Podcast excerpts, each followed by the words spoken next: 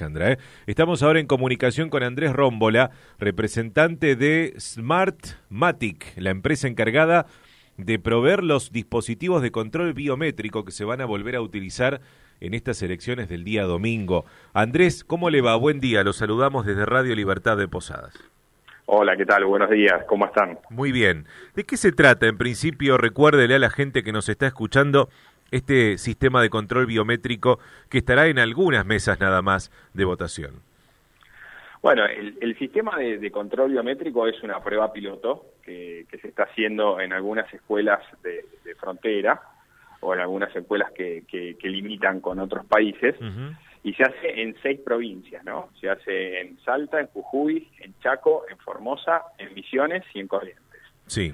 Eh, y la verdad que de lo que trata es de validar al votante, identificarlo a través de una huella dactilar, pero esto no es vinculante, es decir, la, validación que vale es la tradicional, la que hace el presidente de mesa con el DNI y con el padrón electoral.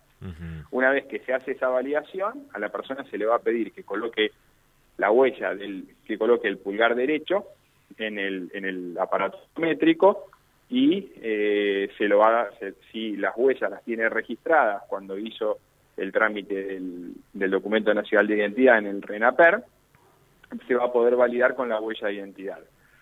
Si el primer cotejo es negativo, se le va a pedir que coloque el dedo por segunda vez y si el segundo cotejo es negativo, al tercer cotejo el, el artefacto biométrico le va a capturar la huella para un posterior análisis o para un enriquecimiento de la base de datos del, del Registro Nacional de las Personas. Pero lo importante es destacar que, a pesar de eso, la persona puede sufragar. Sí, sí, la persona, eh, siempre que haya sido validada por el presidente de mesa con el sistema tradicional, que es chequear que el DNI esté vigente, chequear que el DNI sea el correcto que aparece en el padrón, validar que, la foto sea la de la persona que está delante del presidente de mesa, si el presidente de mesa lo valida, por más que tenga un cotejo negativo con el aparato biométrico, igual va a poder votar. Y Andrés, esto es una prueba piloto para que en futuras elecciones los controles sean todos con sistema biométrico. Eh, ¿Esa es la intención?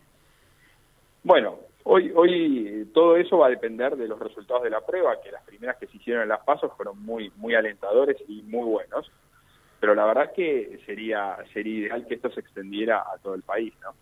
Porque esto lo que permite es que la validación del votante sea más segura y que estemos realmente seguros que la persona está votando es la que le corresponde votar y que nadie esté suplantando la identidad de otra persona. ¿Por qué en, eh, provincias que tienen eh, zona de frontera, Andrés, por qué específicamente, siendo que no es una, una prueba este, vinculante, digamos?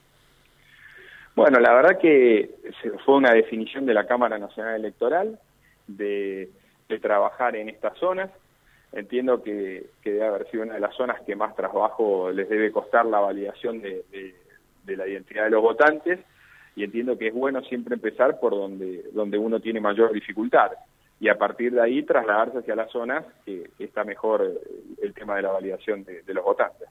está bien. Eh, ¿Sabe cuántas escuelas, cuántas mesas en misiones tendrán eh, este sistema de control biométrico? No tengo el dato concreto de, de, Misiones, son aproximadamente son 1022 escuelas. en, total en el país, digamos. En total en esas seis provincias. Claro.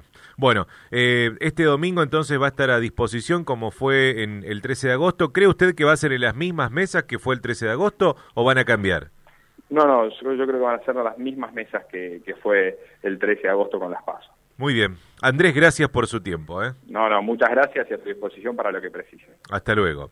Chao, hasta luego. Andrés Rómbola es representante de la empresa Smartmatic, una eh, compañía encargada de entregar